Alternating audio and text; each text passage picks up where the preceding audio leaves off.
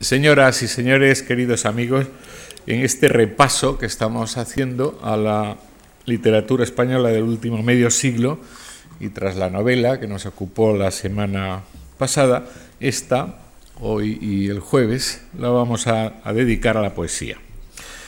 Los grupos de, de los 50, los novísimos, los figurativos, los poetas de la experiencia, la nueva sentimentalidad, son muchísimos los matices que incluso siendo buen lector de poesía se nos escapan y por eso hemos buscado a un experto como Miguel García Posada, buen conocedor de toda la poesía española del siglo XX, para que nos eh, ilustre.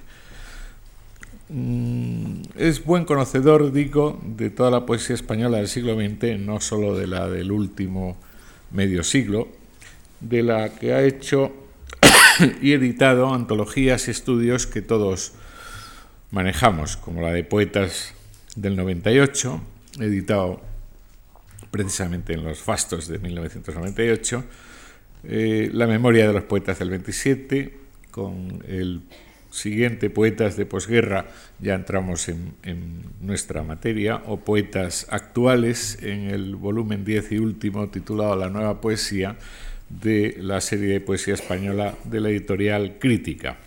Sevillano, como es, también se ha ocupado últimamente de la poesía de su eh, región en el muy reciente libro Las tradiciones poéticas andaluzas. Aunque Miguel García Posada es tal vez más conocido como crítico literario, lo ha hecho en, muchos periódicos, especialmente en El País, en ABC, hay que reconocer también que es un crítico eh, poco usual. En primer lugar, porque su formación académica es excelente, es doctor en filología hispánica. Luego, y eso es más importante, porque ha ejercido esos saberes tanto en análisis rigurosos, Lorca, interpretación de poeta en Nueva York, por ejemplo, como en la fijación de textos, eh, por ejemplo, en, las obras completas de Federico García Lorca, que todos manejamos los cuatro eh, volúmenes de Galaxia Gutenberg. En tercer lugar, porque es un crítico capaz de reflexionar sobre su oficio y sobre sus maestros, como ha hecho en su apasionante ensayo El vicio crítico de 2001. Y por último, y no es nada que merezca pasar desapercibido, porque García Posada es también un excelente escritor. Sus tres volúmenes de memorias, sobre todo para los que somos de su misma generación, han supuesto una experiencia inolvidable y no solo una experiencia literaria. Quiero agradecer al doctor García Posada su amable colaboración en nuestras actividades y a todos ustedes el que nos acompañen en esta fría tarde de marzo. Gracias. Buenas tardes. Yo quiero en primer lugar agradecer a Antonio Gallego las palabras tan generosas que me ha dedicado, palabras en las que yo ojalá pudiera reconocerme y ya me gustaría reconocerme. A ustedes, a los que se han incorporado ahora les saludo, a los otros los doy ya por saludados y reitero mi agradecimiento a la Fundación Marc por permitirme acceder a esta importante tribuna. La conferencia de hoy se titula La crisis de la lírica de posguerra. La crisis de la poesía de posguerra, entendiendo por tal la que se escribe entre 1939 y 1966, al margen, pues, de criterios políticos, es decir, entre el final de la Guerra Civil y la publicación de Ar del Mar de Jean Ferrer 66, cobra cuerpo con la aparición de este último poemario y la edición de otros libros equivalentes, como Dibujo de la Muerte 67 de Guillermo Carnero, Teatro de Operaciones de Antonio Martínez Arrión 67, La Muerte en Beverly Hills del mismo Jean Ferrer 68, etc. Cobra cuerpo, en efecto, no se produce ipso facto. Venía anunciándose desde tiempo atrás. Basta ver la divergencia de juicios que generaban en el 65 una poética hasta entonces triunfante como la poesía social en la respuesta de los poetas incluidos en la antología del género de vida a Leopoldo de Luis. Tendemos a ver la poesía de posguerra como un bloque homogéneo, olvidando las corrientes que existieron en ella. Pero un estudioso tan acreditado como Gustav Siebenmann no dudaba en hablar en el 73 de la recuperación de la autonomía del signo estético en la poesía española de finales de los 60. El concepto empleado por Siebenmann es discutible.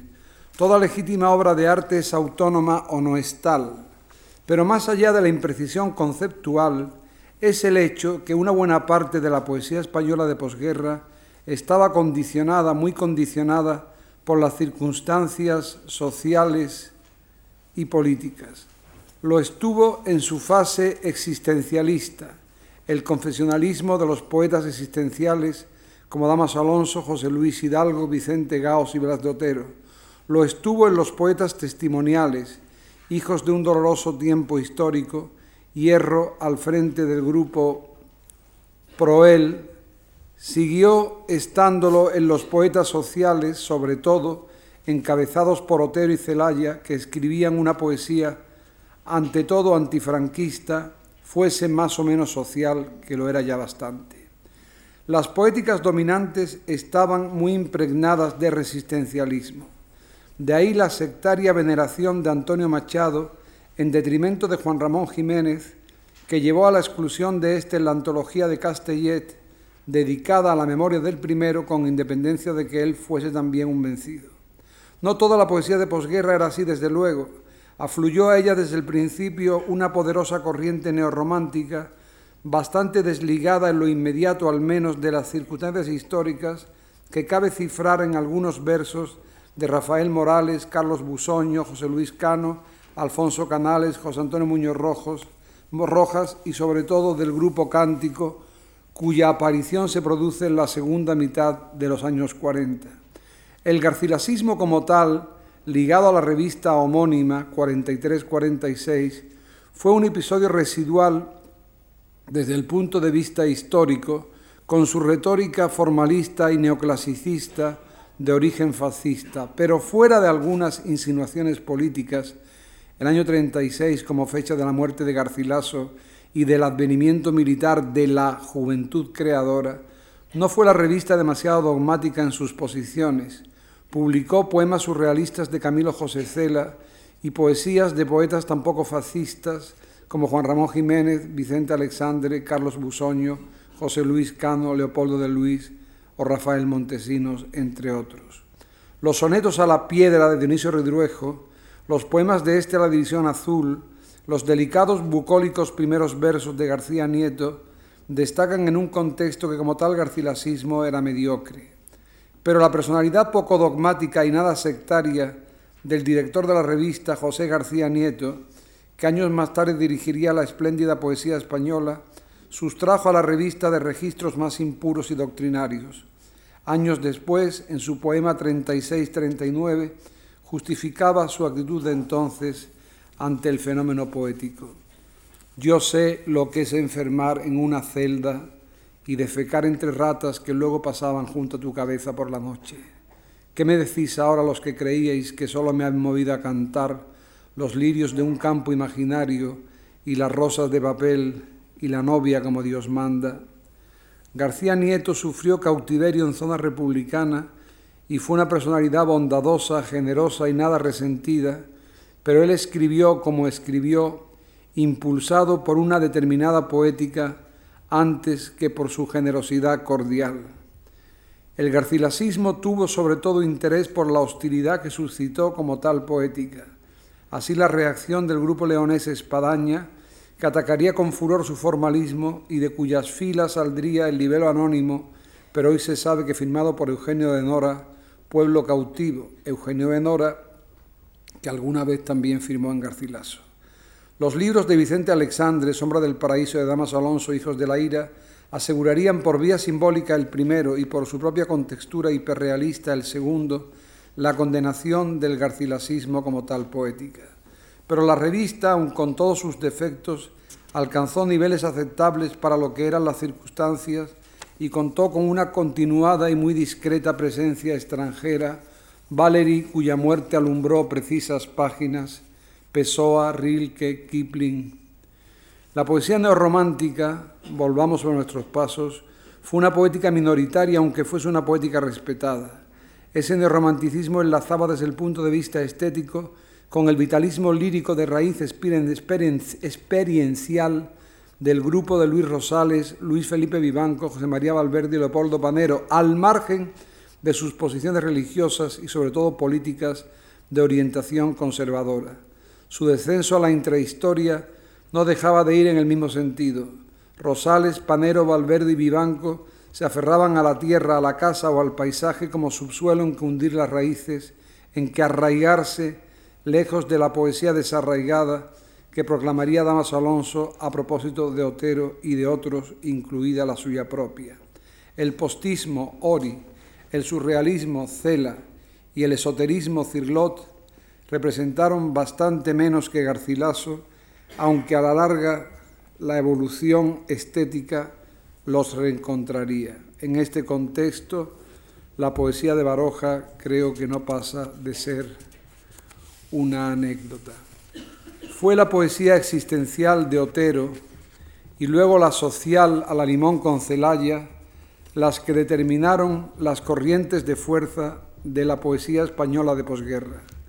Los poetas de la segunda generación abrieron el abanico temático y conceptual, incorporando temas de la intimidad, de la circunstancia personal, del paso del tiempo e incluso de la celebración puramente órfica de la naturaleza, como Claudio Rodríguez en sus dos primeros libros, Donde la ebriedad y conjuros, en la órbita de cierta poesía inglesa como la que representaba entonces Dylan Thomas. La primera generación de posguerra fue más bien épica, narrativa, colectiva.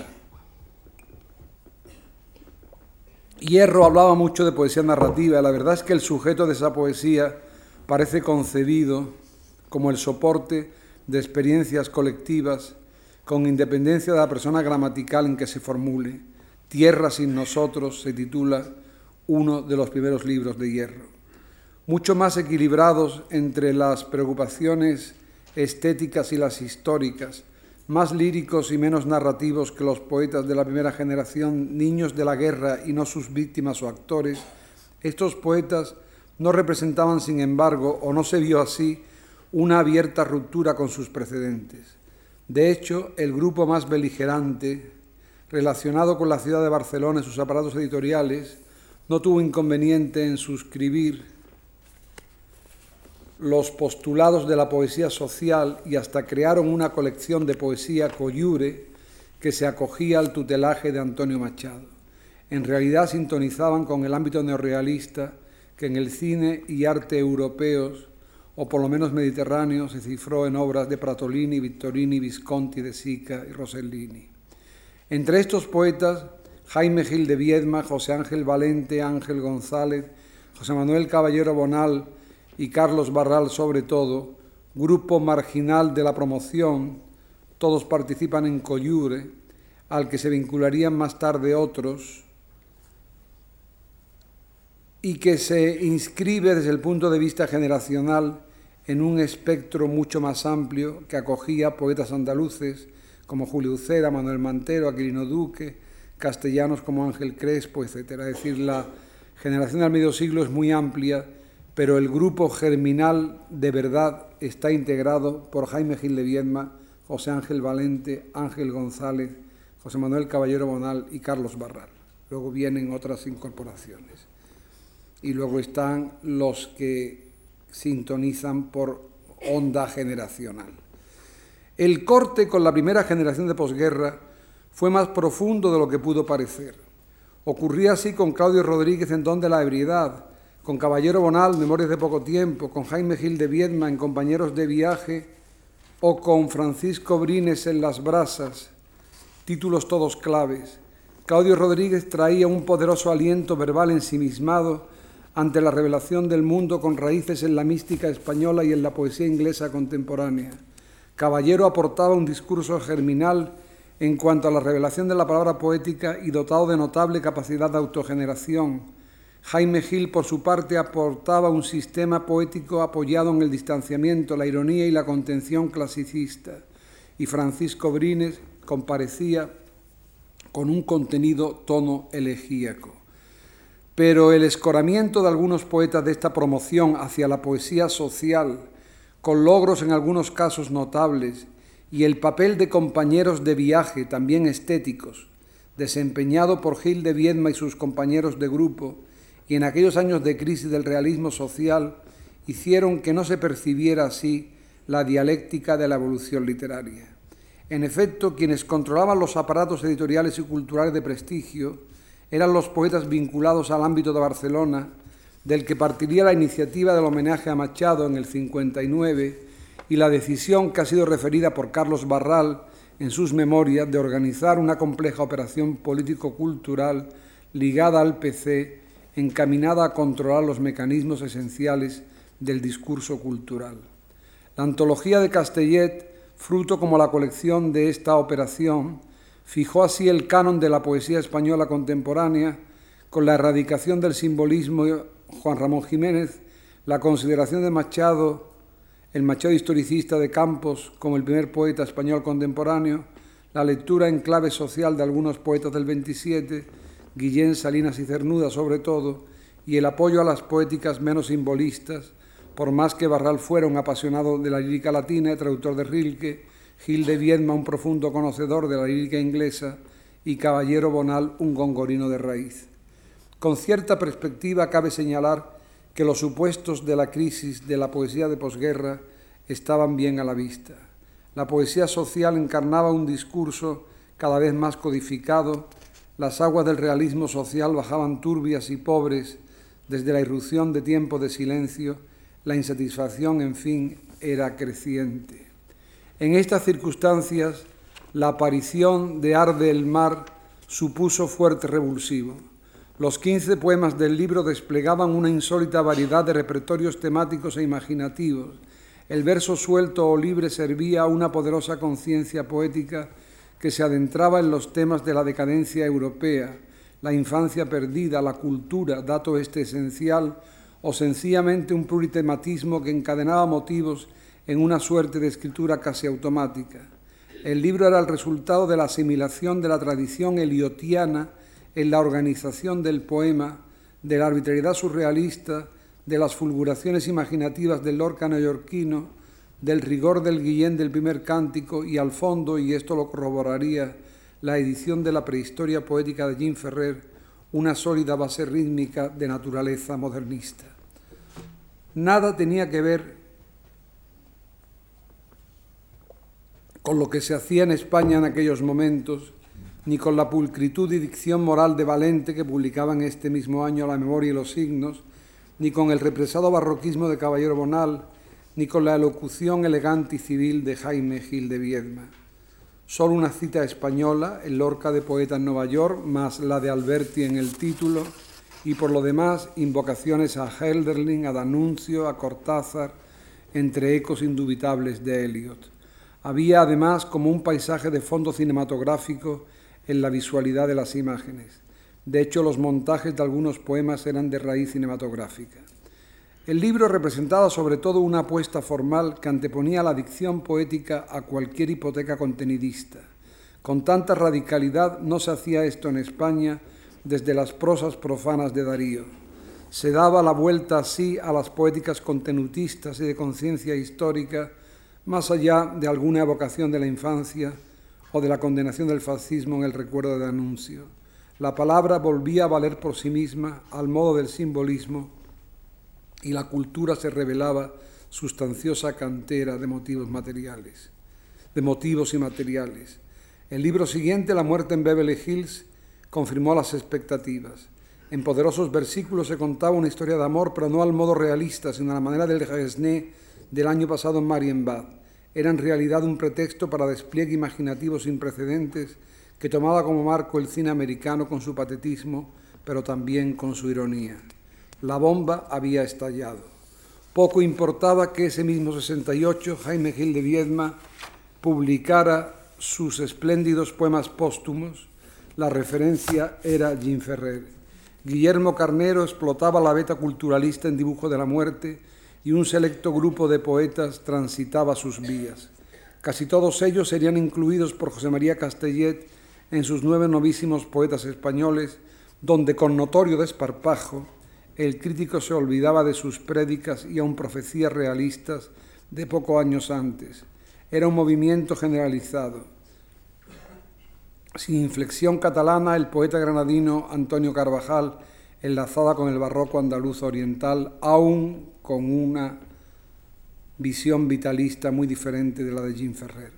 La actitud de Carvajal era más meritoria cuanto que el poeta apostaba con energía por la tradición barroca granadina, en tanto que Jean Ferrer y su grupo solo salvaban las zonas más vanguardistas de los poetas del 27 a los poetas del grupo cántico y poco más en español, exceptuado Juan Ramón Jiménez y su poema Espacio. Por estos años, Jean Ferrer aborrecía del fetiche machadiano detestaba la poesía moral de Cernuda y solo salvaba a la rea su realismo franco-español, oripostismo y el discurso paranoico de Leopoldo María Panero. Las fuentes de estos poetas eran ante todo el barroco latinoamericano, Lezama, Paz, o la tradición anglosajona, cifrada en actitud en Eliot Pound y los poetas imaginistas. El poema pasaba a ser ante todo una experiencia del lenguaje que no excluía la ironía en la medida que salvaba de coartadas existenciales. Poesía era ante todo lenguaje, reflexión sobre el poema, asociación libre del discurso cercana a los surrealistas, experiencia cultural mucho más que vital, hasta el extremo de ser el poema un punto de llegada en sí mismo. Se trataba, al margen de ciertas actitudes iconoclastas de fondo, de un esteticismo radical que hacía tabla rasa o casi de los fantasmas de la historia. Por eso Gabriel Celaya los llamó a estos poetas hijos del nuevo capitalismo, pero no era exactamente esto. Es que la poesía española había vivido un cuarto de siglo de resistencialismo y los nuevos poetas invertían la situación. La radicalidad del giro fue consecuente con su impacto, del que dio buena muestra la acogida espectacular que se dispensó a la nueva antología de Castellet. En ella comparecían expresionistas de vanguardia, Vázquez Montalbán, culturalistas ensimismados, José María Álvarez, delirantes cuasi paranoicos de filiación dadaísta, Leopoldo María Panero, hasta sumar nueve poetas, bastantes de los cuales eran alevines líricos. La consecuencia más inmediata fue el apogeo del culturalismo, Pronto se habló de venecianismo y la desaparición de la poesía social. Otros poetas vinieron a sumarse a la renovación de esta promoción, así el culturalismo de raíz clasicista de Luis Alberto de Cuenca o el discurso cultista de Jaime Siles. El culturalismo llegó a ser una auténtica moda. Lo que importaba era el esteticismo, la voluntad autotélica de hacer arte. Brotaron así además escrituras surrealistas o surrealizantes, neobarrocas, neopuristas, topopoéticas, al viejo modo de los caligramas de Apoliner, metapoéticas, decadentes. El decadentismo contó con muchos adeptos, Visconti, con su célebres muerte en Venecia, Ludwig y la caída de los dioses, brilló con fulgor inesperado en el autor solo unos pocos años antes de Rocco y sus hermanos. La experiencia duró unos diez años o algo más tuvo de positivo la erradicación del sectarismo ideológico en general, la revaluación de poetas marginados, así Luis Rosales, la oxigenación del ambiente poético demasiado saturado de política, el reaprecio por los valores formales del lenguaje y tuvo de negativo que muchos de los autores no respondieron a las expectativas creadas, los nueve novísimos pueden hoy reducirse a dos, que pronto se engendró un discurso poético muy codificado, como lo había sido el de la poesía social, que se despreció lo que el poema tiene de palabra en el tiempo, según Machado, y se produjeron injusticias notorias de signo parricida, como la devaluación de los poetas de la generación del medio siglo. Las evaluaciones literarias cambiaron de signo de modo consecuente, ya me he referido a ello, no voy a repetirlo. Pero por lo demás, estas poéticas antirrealistas, esto conviene señalarlo, no se limitaron al ámbito de la poesía, hubo todo un movimiento de renovación generalizada, de neovanguardismo en la novela. Basta recordar a Juan Benet, con su folnerismo de nuevo cuño en la novela española. Basta recordar a Alfonso Grosso con su Inetus Coming y guarnición de silla, frente a lo que había hecho antes en Un cielo difícilmente azul y la zanja. Basta recordar la saga Fuga de JB de Torrente Ballester. Basta recordar El oficio de tinieblas 5 de Camilo José Cela, que retomaba sus orígenes surrealistas de Mrs. Caldwell habla con su hijo. Y cuatro años antes, Cela, por cierto, había publicado su San Camilo 36, novela sobre la Guerra Civil Española con estructura monologal de signo vanguardista. En el 75, en fin, publicaba Francisco Umbral, Mortal y Rosa, una suerte de dramático diario novelesco, de novela en forma de diario, con olvido absoluto de las formas tradicionales de narrar y que se fue y que se ha escrito a la novela lírica. Se ha escrito a la novela lírica, pero formaba parte de una modalidad más amplia que por entonces se denominaba antinovela y cuyo paradigma era Rayuela de Julio Cortázar. Incluso García Márquez llegó a sustituir su párrafo musculado y clásico de Cien años de soledad por el párrafo continuado y guadianesco del otoño del patriarca. Los mismos realistas cambiaron la brújula en favor del nuevo viento, así por ejemplo Juan García Hortelano y hasta los poetas del medio siglo como Ángel González se inclinaban al formalismo. Pero hacia el final de los 70 y primeros 80 se observó un cambio de clima. Desaparecían los poetas más innovadores, el autotelismo estético de los novísimos venecianos, el culturalismo comenzaba a cansar y se registraba además una actitud distinta ante el lenguaje. Se consideraba lo injusto de la infravaloración de los poetas del 50. Poco a poco comenzaron a aparecer nuevos discursos que se despegaban, aunque sin violencia, de la poética hasta entonces dominante. La nueva poesía española elegía, en fin, como ha escrito Jaime Siles, un discurso que no derivaba del lenguaje, sino que liberaba su sentido en él. Más allá de todo esto, alentaba un problema de fondo, la distinta actitud ante la tradición. Los valores estéticos habían sufrido una inflexión cualitativa que se reflejaba en el descrédito del vanguardismo como fenómeno esencial en la evolución artística, paralelo en cierto sentido al desprestigio de los mitos revolucionarios. Esto ha ocurrido en literatura en España, no ocurre en, otras en artes plásticas, como es todo el prestigio de Beis, las instalaciones, etc. Pero hablo de literatura. El asunto tenía raíces antiguas. Estaba ya implícito en la reivindicación de Locamp y de la mitología de los más media, que fue decisiva en los años 60 y en cuya órbita se insertó la poética de los novísimos. Todavía esos años contemplaron la recuperación del surrealismo y el dadaísmo y lo que es más importante, la integración de la ideología surrealista en los discursos revolucionarios de entonces, el Mayo francés, el grupo terrorista Bader-Meinhof y su admiración por la obra de la REA. Este es un episodio sobre las consecuencias extremas del surrealismo que publicó hace años la revista Poesía un número interesantísimo sobre la correspondencia entre los líderes de la Bader-Meinhof y Juan Larrea. Ellos se sentían interpretados por la violencia de versión celeste. Volviendo a la poesía, el hecho es que las corrientes más renovadoras de la poesía española se observaba cierta actitud hostil contra la concepción vanguardista del arte, sostenida por los más radicales de los poetas novísimos, cuyo espíritu era hacer tabla rasa de la tradición o de las tradiciones no aceptadas.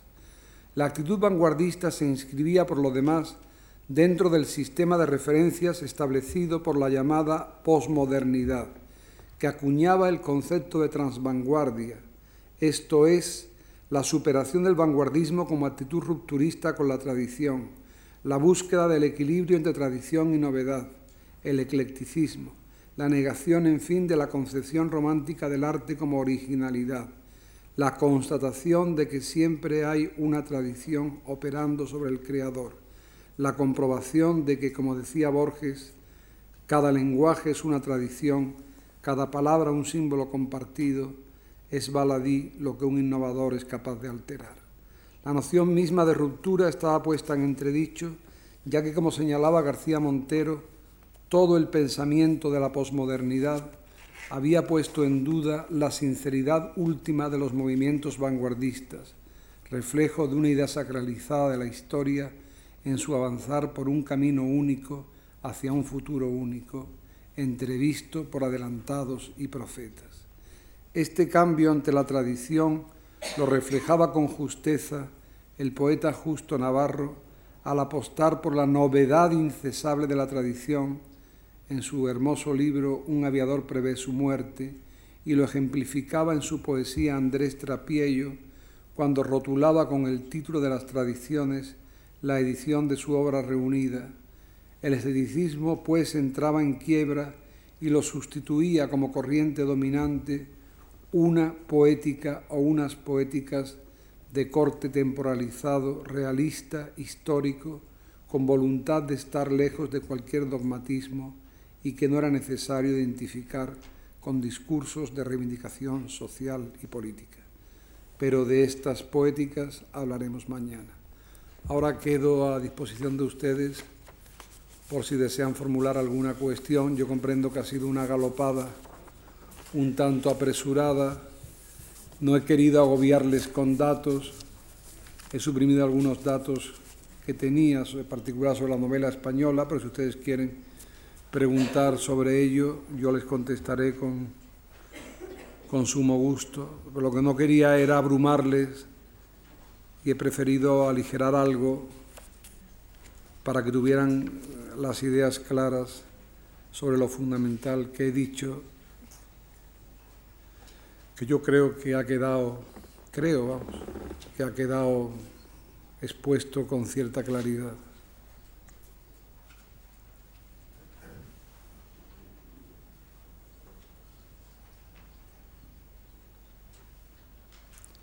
Es decir, las líneas fundamentales de lo que yo he dicho es que la poesía española empieza a andar en los años 40 a partir de los libros de Damas Alonso y de, y de Vicente Alexandre, uno un libro de tipo simbolista, otro un libro de tipo hiperrealista. Esta poesía es una poesía... Mm, no política, pero sí temporalizada, que deja atrás enseguida al garcilasismo, que es un fenómeno muy pintoresco, y que además, viendo Garcilaso, la revista, con ojos limpios, se ve que salvo la irrupción de algún politicastro de cuando en cuando, Pepe García Nieto, hay que decirlo en honor a su memoria, mantuvo el rumbo poético con claridad y el año 44 uno puede ver un hermosísimo poema de Juan Ramón Jiménez abriendo la revista. Lo que pasa es que eh, la, o sea, la dialéctica garcilasista no garcilasista funciona muy poco. Lo que sí funciona es la dialéctica de quienes solicitan mucho más de la poesía de lo que la poesía puede dar. Es decir, la poesía existencial por una parte, frente a la poesía no romántica de otra. La poesía existencial que acaba siendo social, comprometida, la poesía neorromántica que se conforma o deplora el espectáculo del mundo, pero no sigue ante eso, no sigue, no sigue de ahí. Y esa poesía continúa y esa poesía, primero por obra de, de lotero religioso o existencial, y después por su acción conjunta con Celaya, eh, toman el cetro de la poesía social, que no es la única corriente existente, pero que es si es la corriente dominante. Si es la corriente dominante y es la que sufre en mayor consecuencia los embates de la derrota, puesto que no iban a ser derrotados poetas como Alfonso Canales, o como José Luis Cano, buen poeta, o como Pablo García Baena o Ricardo Molina, que en su vida habían luchado por estas cuestiones. Lo que pasa es que la poesía social llegó un momento en que cumplía una función política, mejor o peor, la cumplía, arrastró consigo a la novela, todo esto dentro de un movimiento político envolvente y no hay que ver en esto, mm, ¿cómo diría yo? No hay que ver un movimiento cripto, cripto, criptocomunista, criptomasónico, cripto nada. Lo cripto era lo que teníamos arriba. Eso era lo verdaderamente cripto, que era una cripta absoluta. Entonces la, la gente hacía lo que podía. Ahora, el resistencialismo se prolonga quizá en España más de lo que se prolongó en Francia y sobre todo en Italia, pues sí. ¿Y a qué se debe? Pues se debe sin duda a las, al desarrollo mm, económico y social español y al desarrollo político. Entonces, cuando Celaya acusa a Jim Ferrer y a sus compañeros de ser los hijos del nuevo capitalismo, no, no, eh, no tiene razón en la medida en que, en, que, en que los está desautorizando, pero sí tiene razón en la medida en que está describiendo que responden a una España que ha dejado de ser la España agraria, mm, agraria, telúrica, pueblerina, campesina de la guerra civil y que es una España que empieza a moverse por parámetros europeos. Entonces, el libro de Jim Ferrer tiene una gran importancia, más allá de sus méritos, en esta medida, en la medida en que rompe con ese resistencialismo, quizá excesivamente, porque quienes han asistido a la sesión anterior han visto como un poema de Jaime Gil de Viedma intento formular la experiencia de la guerra civil es un poema tan brillante y tan profundo, sin tanta espectacularidad. Pero los Gil de Viedma y compañeros de viaje cometieron el error de engancharse sin demasiada convicción en el carro realista socialista. Y la caída del carro realista socialista les arrastró, les arrastró por unos años solamente, porque eran poetas demasiado importantes para, para eso. Y de hecho hoy, eso lo veremos mañana, tienen mayor cotización y tienen mayor prestigio que los poetas novísimos, que además, como ya he dicho, de los nueve que aparecieron en la antología, ya quedan dos, escasamente dos. Bueno, he vuelto a dar la conferencia, pero en fin.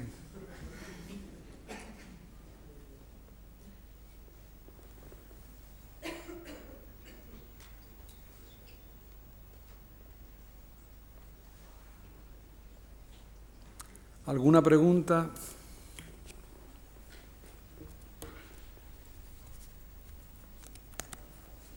Quería saber su opinión sobre la influencia de ciertos poetas como Cernuda en la evolución de la poesía española. Sí, es una de las cosas que me he saltado. La influencia de Cernuda tiene dos inflexiones muy claras.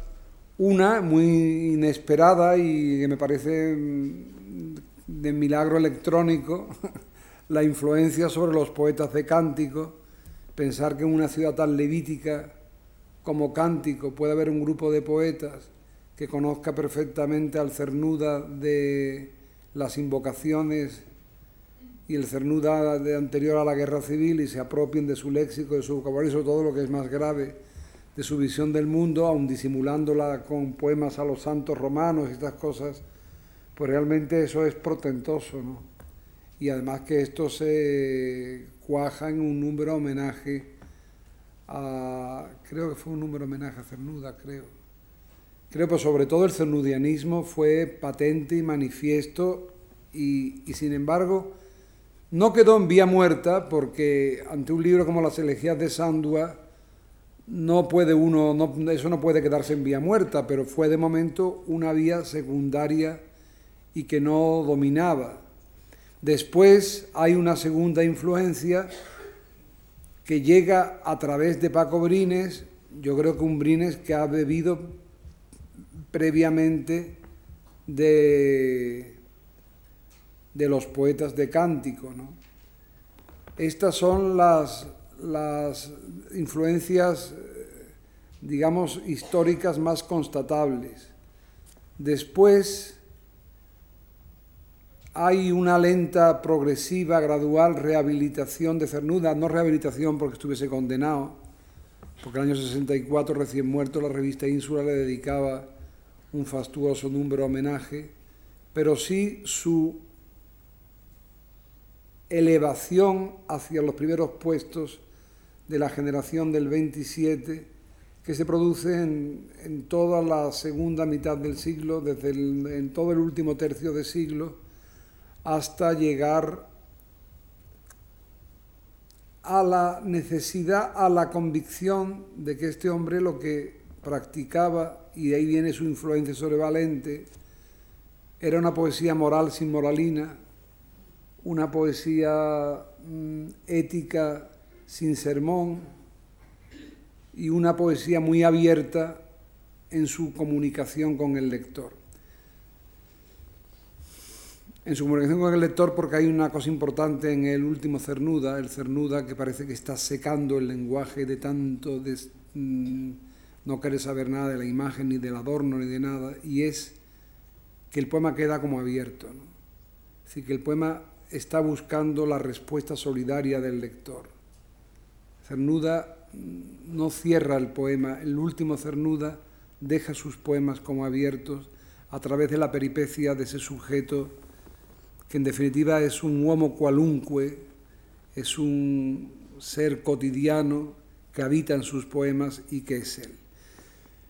La prueba de su situación actual en la poesía española la revela, lo revela el, el número que le dedicó la revista Quimera hace un par de años, donde él y Lorca quedaban a muchos metros por encima de, pero concretamente él, por encima de los demás poetas españoles. ¿no? Es verdad que también ahí pudo influir el arrastre del centenario y estas cosas, ¿no? Pero claro, es que eh, muchos de ustedes, y supongo que usted, no han leído, no han leído aquellos manuales donde se decía no nos importa esta poesía, no nos importa su contenido que nos apesta, que nos parece turbador y pecaminoso. Estas cosas se decían de la poesía de Luis Cernuda, ¿no?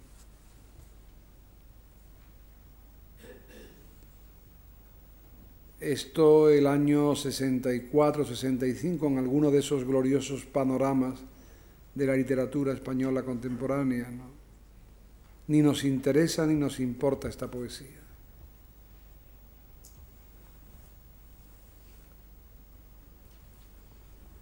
No sé si he contestado a su pregunta.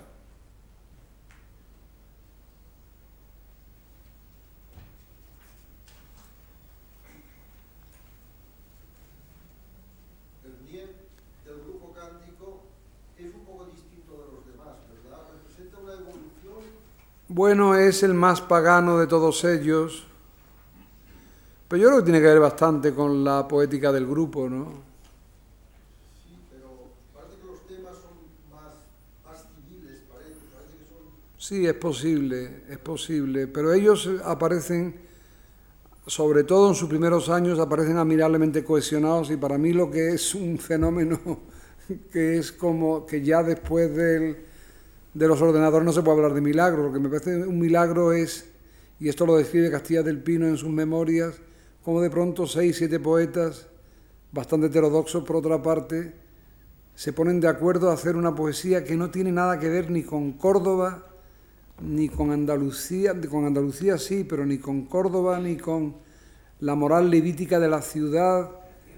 Eh, esa poesía, una poesía que me parece un auténtico milagro sobre, sobre un paisaje que era un erial, ¿no?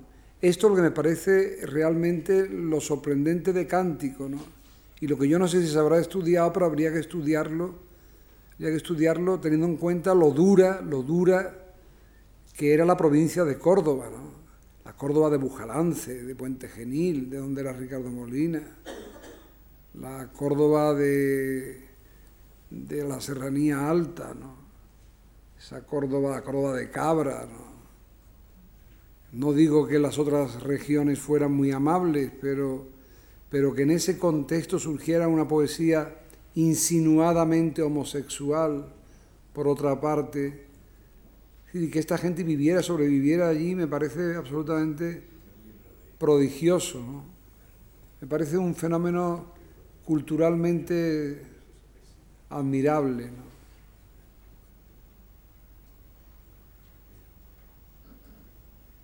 Otra pregunta. Esto, la primera época de Adonais, eh, ¿qué, qué representa? ¿Representa un, un- un grupo coherente o...? Hombre, la primera época de Adonais está tutelada por Juan Guerrero Ruiz, que había sido, digamos, el gran burócrata de la poesía española del 27 eh, y representa la continuidad con la cultura liberal republicana. Esto representa, representa a Adonais. Y así se mantuvo y ese espíritu lo llevó, la llevó a hacer una colección excelente hasta el año 67-68, donde se produjo una desviación del espíritu fundacional. ¿no? Pero Adonais, Adonais representó, y el premio Adonais con ello, representaba el enlace con la tradición de la cultura republicana liberal, de la que había sido expresión la poesía española de, de- de- esos años. ¿no? Es decir, el propio hecho, yo no sé si Juan Guerrero no llegó a figurar como director porque hubo problemas de censura, no lo sé. Pero el caso es que Adonais, ligado a la aventura de Ínsula, que era una casa de exportación e importación de libros, pues supone, supone muchísimo y basta ver los catálogos de Adonais, ¿no? que el año 48-49 se traduce a Pessoa. ¿no? Ahora, a partir del año, a partir de cierta época, por razones que yo no entiendo, se produce un cambio en el espíritu fundacional de la, de la colección y la colección como tal deja de tener el interés que tenía.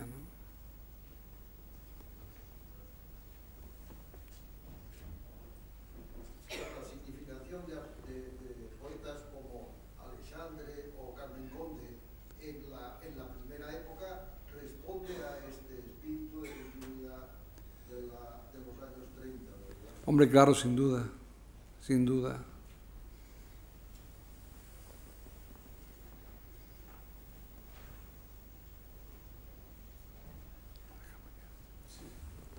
Bueno, pues muchas gracias. ¿eh?